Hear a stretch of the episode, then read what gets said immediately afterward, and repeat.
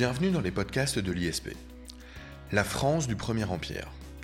La France a connu la Révolution française de 1789 à 1799. La période révolutionnaire se termine avec le coup d'État du général Bonaparte le 18 Brumaire en 8, c'est-à-dire le 9 novembre 1799. Il met fin au directoire et instaure le consulat, qui va mener directement à l'Empire. Le Premier Empire est souvent présenté comme une période de grandeur, par les juristes notamment. Pourtant, cette période, ses paradoxes, ses aspects négatifs demeurent mal connus. Pour mieux connaître la France du Premier Empire, nous avons le plaisir de recevoir une nouvelle fois dans les podcasts de l'ISP Jérôme Calozen, agrégé d'histoire, professeur de géopolitique, enseignant d'histoire à Sciences Po Saint-Germain et évidemment enseignant à la prépa ISP. Jérôme Calozen, bonjour. Bonjour Jacob Bérébi. C'est toujours un plaisir de vous accueillir, Jérôme Calozen.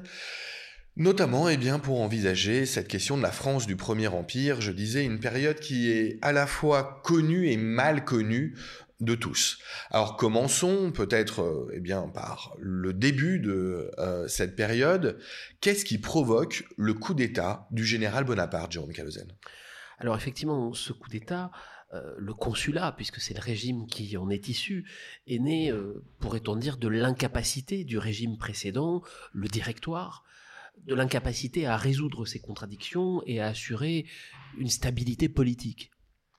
En 1795, le directoire a été mis en place par des républicains, plutôt socialement conservateurs, et le régime se heurte à de multiples oppositions, à l'opposition des royalistes qui euh, se manifestent de plus en plus violemment, notamment.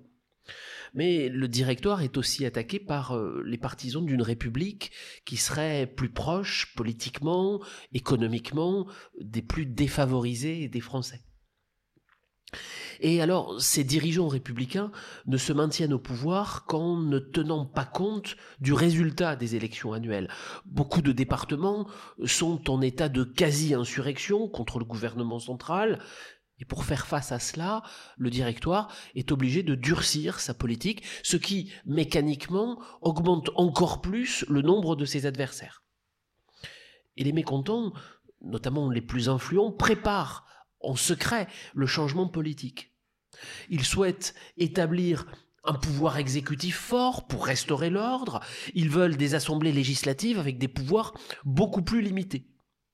Et en fait, face aux différents blocages, ce changement ne peut être fait que par un coup d'État politico-militaire. Et le général Bonaparte, euh, auréolé de prestige, leur paraît être l'homme de la situation, euh, c'est quelqu'un de disponible, c'est quelqu'un d'ambitieux, il est très populaire, et il est doté d'un grand prestige militaire, et il suffit de quelques banquiers parisiens pour financer en réalité l'opération par conviction, par corruption aussi, trois des cinq directeurs, donc les dirigeants de cette République, du directoire, démissionnent, les deux autres sont arrêtés, les ministres les plus influents, dont Talleyrand qu'on va retrouver plus tard dans l'histoire française, sont complices, il n'y a alors plus de gouvernement, une partie des députés des deux assemblées législatives sont d'accord pour le changement, c'est-à-dire pour mettre fin à ce régime, et Bonaparte et ses complices sont assez rapidement les maîtres de la République et ils vont mettre en place la constitution de l'an 8 qui crée donc le consulat. Alors justement, euh, précision euh, d'ordre constitutionnel, qu'est-ce que le consulat au juste? Quel type de régime est-ce? Alors le consulat c'est un régime autoritaire. Euh, Napoléon Bonaparte dirige euh, tout, il rédige lui-même l'essentiel du texte de la Constitution, le suffrage universel est rétabli, mais il ne sert plus du tout à élire les représentants du peuple, il sert à désigner ce qu'on pourrait appeler des notabilités. Euh, c'est-à-dire des personnes parmi lesquelles le pouvoir exécutif choisit les membres des assemblées législatives et les, et les membres des assemblées locales. Bonaparte, qui est donc le premier consul, a seul le pouvoir exécutif, et les deux autres consuls, Cambacérès et Lebrun, ne donnent que des avis. Les ministres, les fonctionnaires, les officiers généraux sont nommés par le premier consul, et celui-ci n'est responsable devant personne.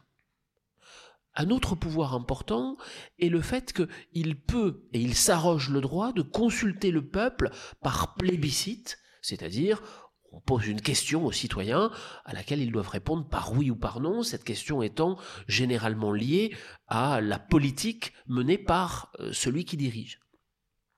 Le pouvoir législatif est aussi entre les mains de Bonaparte, puisque lui seul a l'initiative des lois, elles sont élaborées par le Conseil d'État dont les membres sont nommés par lui, et les 100 membres du tribunat discutent les lois sans les voter, puis les textes de loi, alors éventuellement assortis par quelques remarques légères du tribunat, sont transmises, euh, ces textes de loi sont transmis aux 300 membres du corps législatif, et ceux-là votent sans discuter. On voit donc que les membres du tribunat et du corps législatif n'ont finalement que très très peu de pouvoir. Ils sont nommés eux-mêmes par le Sénat et les sénateurs sont nommés eux par le premier consul parmi les anciens membres des assemblées révolutionnaires. Et le Sénat a le pouvoir qu'il n'utilisera jamais de casser les lois. On voit donc comment ces quatre organes du pouvoir législatif, en fait, ont un pouvoir législatif très émietté, ce qui donne une position de supériorité au premier consul. Cette constitution est d'ailleurs de façon plus générale mise en application deux mois avant sa ratification par les Français.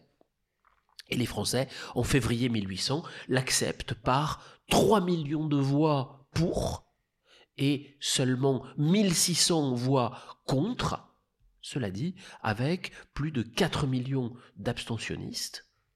Et ce pouvoir de Bonaparte est encore plus renforcé en 1802 lorsque il est nommé consul à vie. Alors, ça c'est pour le consulat et c'est très clair. Euh, Jérôme Calozen, merci. Euh, quand passe-t-on au Premier Empire? Dans quelles circonstances? Pourquoi?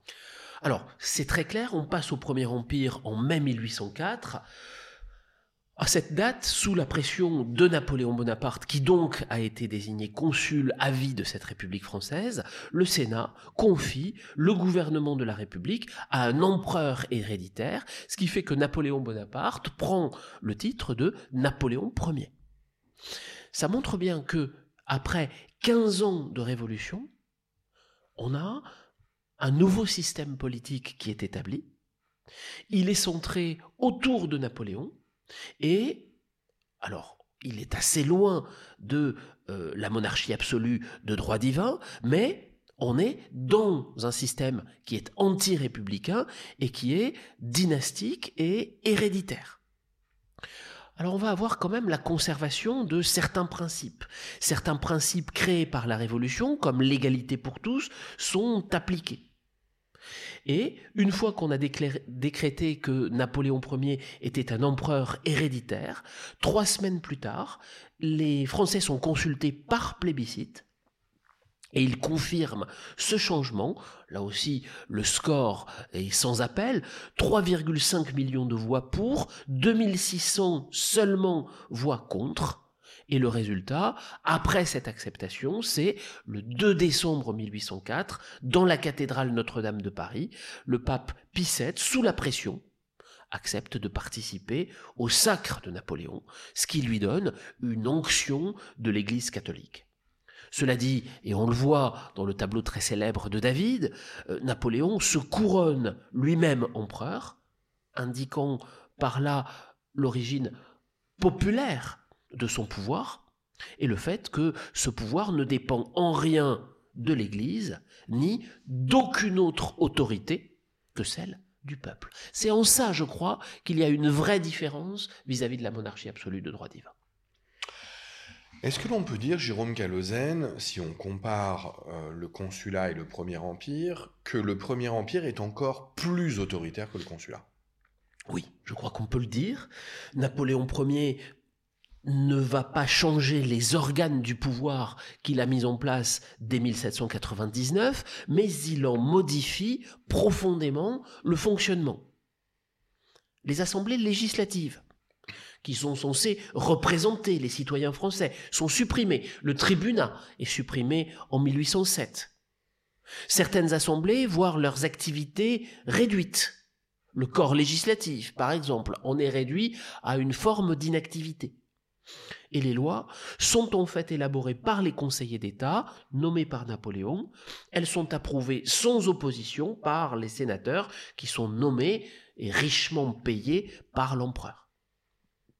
Napoléon d'ailleurs divise toujours le pouvoir, il travaille séparément avec les différents ministres qui doivent être très compétents, très travailleurs, comme Napoléon d'ailleurs lui-même, et ne pas avoir trop de personnalité. La seule exception est peut-être Talleyrand, euh, qui est nommé aux affaires étrangères jusqu'en 1807, et peut-être une autre exception, Joseph Fouché, nommé à la police jusqu'en 1810. Mais ils sont indispensables, ce sont euh, des personnalités indispensables, même s'ils sont peu sûrs pour Napoléon. Ensuite, comme pour tous les régimes autoritaires, le Premier Empire ne tolère pas l'existence d'opposants. On a de nombreuses polices qui vont traquer ses opposants. La plus importante est dirigée par celui qu'on vient de voir, Joseph Fouché. Et afin d'être parfaitement informés, les polices recrutent dans tous les milieux, grâce à la corruption, grâce au chantage des agents qui écoutent, qui observent. Les arrestations arbitraires, les internements en prison ou en maison d'aliénés, sans décision de justice, sont d'ailleurs assez fréquent. Et dans chaque département, on a un préfet secondé par plusieurs sous-préfets qui surveillent la population. Ils sont eux aussi nommés par le gouvernement. C'est le préfet qui nomme les maires et les conseils municipaux, sauf pour les villes les plus importantes où ils sont nommés par le ministre de l'Intérieur. Et le préfet organise aussi la conscription des jeunes soldats et fait poursuivre les réfractaires. Le préfet nomme j'ajoute euh, les fonctionnaires, il surveille les théâtres, les journaux locaux, et régulièrement, le préfet envoie des rapports au gouvernement pour le renseigner sur l'état d'esprit euh, de la population. Alors justement, puisque l'on parle de l'état d'esprit de la population, Jérôme Calozen, est-ce que l'on peut affirmer, au vu de ce que euh, l'on vient de dire, que les esprits, l'esprit de la population est contrôlé, surveillé? Oui. Euh, Napoléon veut contrôler les esprits. La presse, par exemple, ne peut exister que si elle diffuse des nouvelles favorables au régime. Il n'y a plus d'ailleurs qu'un seul journal par département et il publie des articles repris des journaux de Paris dont les directeurs sont nommés par le gouvernement. Les imprimeurs doivent prêter serment de fidélité à l'empereur, ce qui leur interdit de publier des, ouvrages subversifs. Le répertoire des théâtres est soumis à la censure et de nombreuses pièces sont par exemple amputées de passages jugés dangereux. Par exemple, ça peut être l'appel au meurtre d'un tyran, euh, des éloges trop importantes au niveau de la liberté. L'enseignement aussi est strictement contrôlé par le gouvernement. En 1806, l'enseignement secondaire et l'enseignement supérieur dépendent désormais de l'université impériale. Et l'université est seule autorisée à former les étudiants, à former leurs maîtres et à délivrer les diplômes. De cette manière, Napoléon Ier est sûr que les futurs dirigeants de la France seront formés comme il l'entend. Par contre, l'enseignement primaire, essentiellement fréquenté par les enfants des familles peu aisées, est laissé à la bonne volonté des associations religieuses, en particulier une association religieuse comme les frères des écoles chrétiennes. Enfin, troisième point qui sert aussi à contrôler les esprits après la presse et l'enseignement, l'Église catholique. L'Église catholique, elle doit aussi servir le régime impérial. Napoléon a signé en 1801 le Concordat avec la papauté, et depuis ce Concordat de 1801, les prêtres français sont des fonctionnaires. Ils doivent donc célébrer les victoires impériales en organisant des cérémonies religieuses, des Tédéums par exemple. Ils doivent fêter le 15 août qui est la Saint-Napoléon, un martyr chrétien qu'on a inventé de toutes pièces. Et à partir de 1808, le catéchisme impérial, obligatoire dans tous les diocèses, assimile la désobéissance à l'empereur à un péché mortel. Les esprits sont donc effectivement contrôlés. Autre manifestation de la grandeur, de la puissance euh, de ce premier empire, la cour impériale. La cour impériale est, euh, est une façon de célébrer euh, le pouvoir de Napoléon Ier, n'est-ce pas? Oui, la cour impériale, elle est là pour servir le pouvoir et elle est là également pour lui donner une apparence de légitimité. Comme tous les souverains européen, Napoléon s'entoure effectivement d'une cour. Alors cela lui permet d'occuper d'abord sa nombreuse famille, de récompenser ceux qui l'ont aidé à s'emparer du pouvoir. Les trois frères sur les quatre euh, Lucien Bonaparte est le seul qui est brouillé avec le reste de la famille, et notamment avec Napoléon, et qui vivra loin du pouvoir. Mais les trois frères de Napoléon et les trois sœurs de Napoléon sont qualifiés de princes français. Et c'est parmi eux, c'est parmi leurs descendance que la couronne est héréditaire. Je rappelle que Napoléon n'aura qu'un fils, le futur Napoléon II, il est né en 1810, et en fait, c'est la descendance de ses frères et de ses sœurs qui assurera une certaine forme d'hérédité, même si Napoléon Ier n'aura finalement pas véritablement de successeur, à l'exception du futur Napoléon III. La mère de Napoléon, qu'on appelle Madame Mère, Laetitia, vit un peu à l'écart. Mais il y a aussi parmi la famille impériale l'impératrice Joséphine de Beauharnais et ses deux enfants, nés de son précédent mariage, qui viennent compléter cette famille impériale. Alors, si on fonctionne et si on raisonne par cercle, il y a d'abord la famille impériale, et ensuite on a tout autour d'eux, ceux qui gravitent, ce sont six grands dignitaires, qui sont euh, les frères, le beau-frère et les deux anciens consuls. Alors on leur donne des titres ronflants, grand électeur, archi-chancelier d'empire, grand amiral, mais leur fonction reste simplement honorifique. En revanche, elle est très très bien rémunérée. On a également six grands officiers civils qui organisent la vie de cour, le grand chambellan, par exemple, le grand veneur, le grand maréchal du palais. Il y a aussi 14 maréchaux d'empire, nommés en mai 1804, qui complètent ces officiels de la cour. Alors, tout le travail à la cour n'est pas du tout euh, organisé par ces personnages. Le travail réel est fourni par une multitude de personnels de service, le chambellan, les écuyers, les pages, les cuisiniers, et comme pour toutes les cours royales, cette vie de cour, elle est réglementée par une étiquette très rigide. On s'y ennuie d'ailleurs beaucoup à cette cour, malgré les fêtes somptueuses qui y sont données. Alors les lieux de résidence de la cour sont le palais des Tuileries à Paris, le château de Saint-Cloud aussi, à proximité de Paris, et le château de Fontainebleau que Napoléon appréciait beaucoup. Alors, autre peut-être relan euh, de la monarchie passée, une noblesse impériale est également créée. Et oui. Et oui, c'est là où justement on est toujours sur le fil entre la tradition et la modernité avec Napoléon Ier. Euh, il y a une noblesse impériale. Napoléon a voulu regrouper autour de lui les partisans de son régime. En 1802, une légion d'honneur est créée dans l'idée d'une sorte d'ordre de chevalerie républicaine. Mais comme cela heurtait trop euh, l'idéal égalitaire de la Révolution, la Légion d'honneur ne survécut que comme décoration finalement. Mais devenu empereur, au-delà de cette Légion d'honneur, Napoléon crée une nouvelle noblesse. Les grands dignitaires, les grands officiers dont on vient de parler, les maréchaux d'empire, deviennent ducs, princes, reçoivent des possessions en Italie, dont Napoléon est le roi. Cambacérès est fait duc de Parme, Talleyrand est fait prince de Bénévent. Et désormais, un titre de noblesse accompagne automatiquement une fonction officielle dans l'administration, dans l'armée ou dans l'Église catholique en France. Euh, par exemple, euh, un maréchal d'empire, un grand officier est forcément duc. Un archevêque, un ministre, un sénateur est comte. Le maire d'une grande ville, un évêque, est fait quasi systématiquement baron. Et malgré c'est une autre survivance.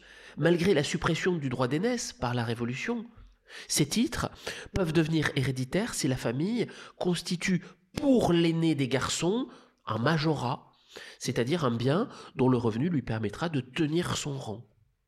Et Napoléon va créer près de 30 ducs, 450 comtes, 1500 barons, 1300 chevaliers d'empire.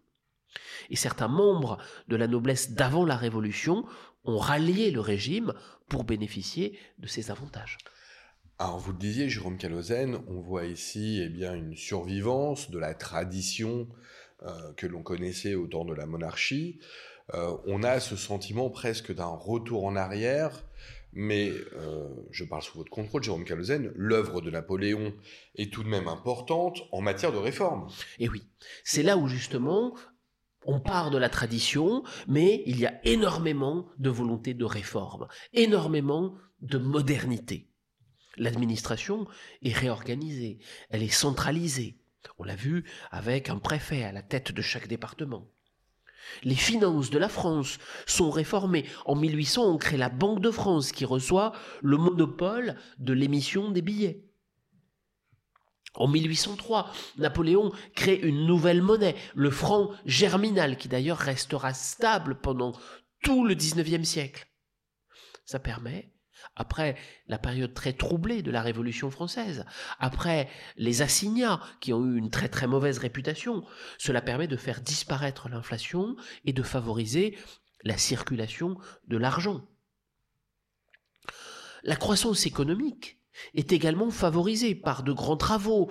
On installe des routes, des canaux, on crée des monuments, par l'augmentation aussi de la population, après la stagnation due à la Révolution, et aussi par les besoins de l'armée. Alors, l'autre euh, réforme importante, c'est la réforme des rapports avec l'Église catholique. On en a parlé un petit peu auparavant. La question religieuse, elle est réglée grâce au Concordat de 1801. La Révolution française avait été euh, très dure envers euh, la religion catholique et elle avait privé notamment euh, le clergé catholique de ses biens. Napoléon tente de régler cette question religieuse par le Concordat de 1801. Le Concordat, c'est un accord signé entre la papauté et un État au sujet des questions religieuses. En vertu de ce concordat, le catholicisme n'est plus religion d'État, mais devient je cite, religion de la majorité des Français. L'Église accepte ce qui s'est passé pendant la Révolution française, c'est-à-dire elle accepte de renoncer aux biens qui ont été confisqués en 1789, et le clergé est désormais rémunéré par l'État qui garantit la liberté des cultes. Autre élément de réforme, peut-être Napoléon va s'appuyer sur les notables et il crée le Code civil en 1804. Ce Code civil va confirmer certains principes de 1789 tout en garantissant notamment le droit de propriété. Et de plus, la population ouvrière est très encadrée grâce à la création du livret ouvrier en 1803. Le livret ouvrier, en fait, est un peu comme une sorte de livret scolaire, si on pourrait dire. C'est-à-dire que chaque patron, en fait, remplit le livret ouvrier à propos d'un ouvrier euh, sur son comportement et euh, ce qui garantit la possibilité ou non d'embaucher ou de réembaucher un ouvrier. Et donc on a un suivi de ces ouvriers, population euh, qui risque de se révolter, on a un suivi de ces ouvriers très important grâce à cela. Enfin, peut-être que l'une des plus grandes œuvres de Napoléon, en tout cas sur le plan intérieur, c'est qu'il tente de terminer la Révolution. Cette thématique de terminer la révolution, elle est effectivement importante parce que euh, il s'agit de la terminer en achevant les, les, oppositions, mais il s'agit aussi de la terminer en disant c'est bon, on a réalisé l'œuvre de la révolution. Alors Napoléon va proclamer l'amnistie pour les insurgés de l'Ouest, les Vendéens, de même que pour les jacobins et les nobles émigrés. L'idée étant d'apaiser les tensions entre cette nouvelle France.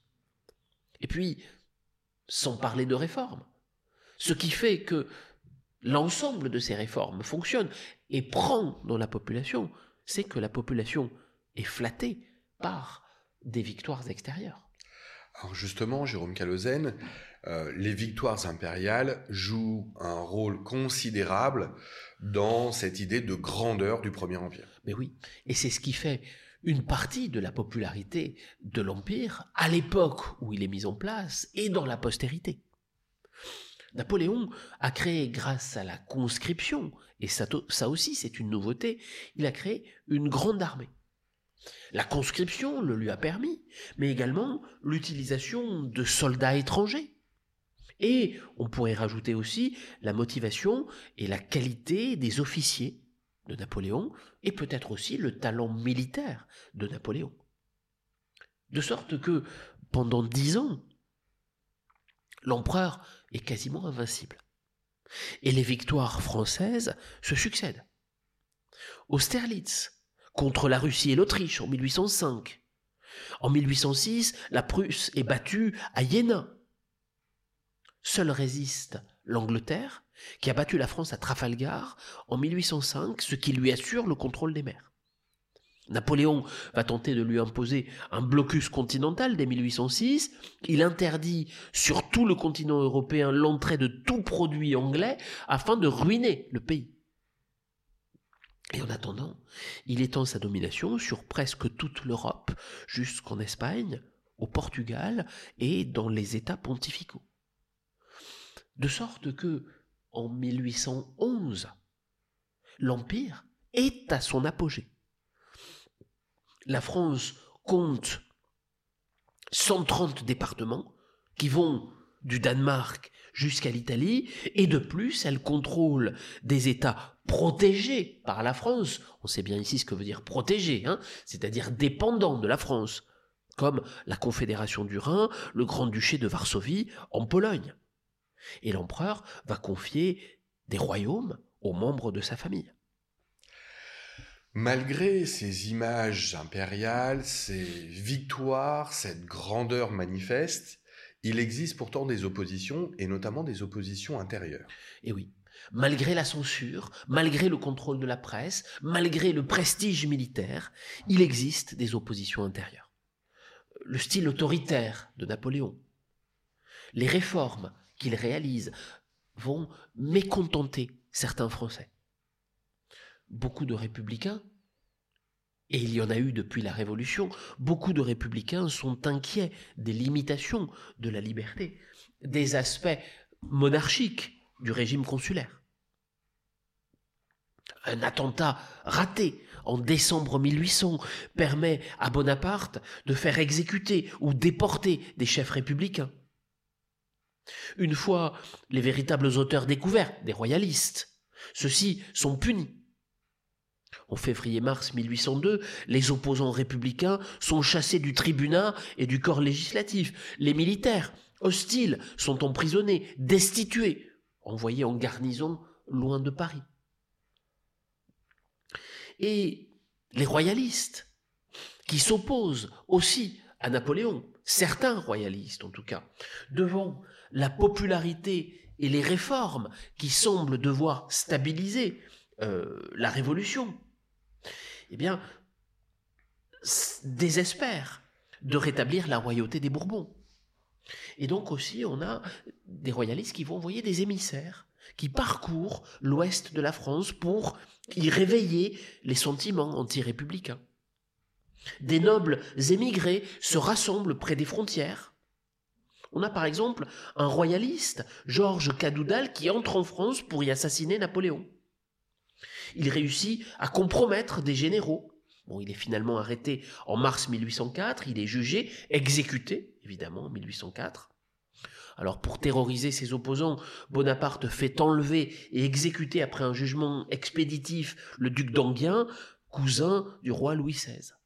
Mais vous le voyez, on a deux types d'opposition intérieure. Une opposition qui est républicaine, Napoléon ne serait pas assez en faveur des libertés, et une opposition royaliste, Napoléon serait trop en faveur d'une forme républicaine du régime.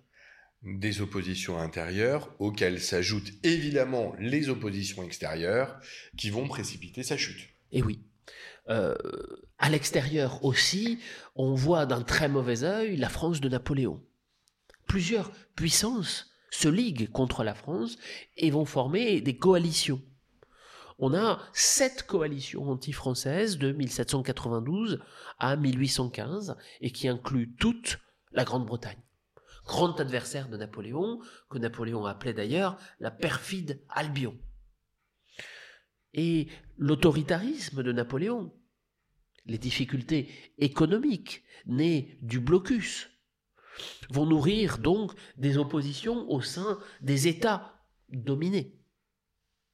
D'autant plus que l'occupation des troupes françaises, qui au départ avait été plutôt bien accueillie. Les troupes françaises étaient censées apporter les lumières de la Révolution, l'égalité, les libertés, le code civil. Eh bien, l'occupation des troupes françaises se transforme en pillage. L'occupation des troupes françaises signifie pour les jeunes hommes la conscription obligatoire. Et donc la déception est présente. L'Espagne, soumise, se soulève en 1808, par exemple. Et c'est à partir de là que les défaites vont s'enchaîner pour Napoléon.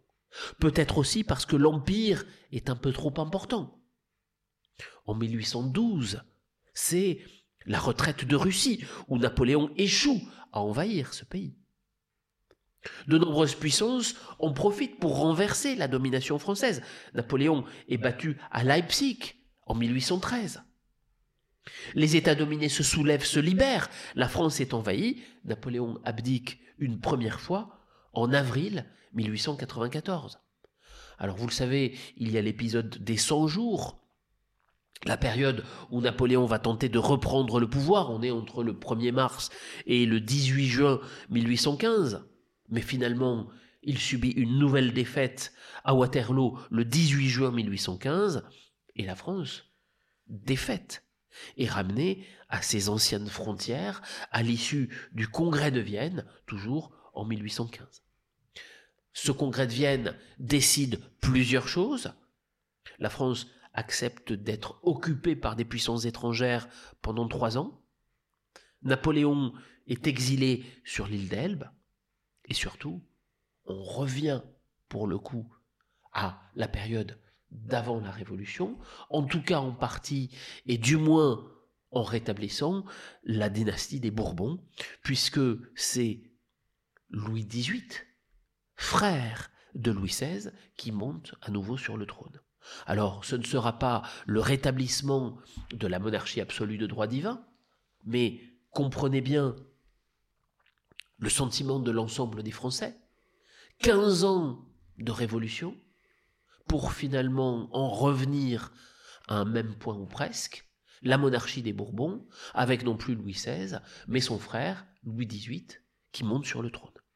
Je rajoute peut-être un dernier élément pour dire que l'ensemble de ces guerres, toutes prestigieuses qu'elles aient pu être, l'ensemble des conflits provoqués par Napoléon Ier a fait un total de morts compris entre 3,6 et pour certains, hypothèse haute, 6,5 millions de personnes. Jérôme Calozène, c'est la fin de ce podcast. Merci de nous avoir fait revivre la France du Premier Empire, une période que j'affectionne tout particulièrement. Euh, je le dis à nos auditeurs, si vous voulez creuser euh, l'histoire de cette période, euh, je ne peux que vous conseiller, mais je parle sous votre contrôle, hein, Jérôme Calozène, les ouvrages de Jean Tullard, et tout particulièrement aux juristes et civilistes qui nous écoutent. J'ai le bonheur d'avoir chez moi, mais vous pouvez aisément les retrouver sur Internet, notamment sur Gallica, ou alors en bibliothèque. J'ai la chance d'avoir chez moi les deux tomes euh, des écrits épistolaires euh, entre Napoléon et Cambacérès, euh, les écrits qui se sont échangés pendant le Premier Empire, le Consulat et le Premier Empire, commentés justement par Jean Tullard, et je vous jure, c'est une lecture absolument passionnante. Et évidemment, pour les juristes, euh, qui nous écoutent, c'est d'autant plus passionnant que l'on voit la genèse des différents projets euh, de Code civil et l'aboutissement euh, avec évidemment le, le, discours préliminaire de Portalis en 1801 et l'avènement du Code civil en 1804. Voilà. Jérôme Calozen, merci. Au plaisir de vous retrouver dans les podcasts de l'ISP. Merci, à bientôt. Au revoir à tous, merci.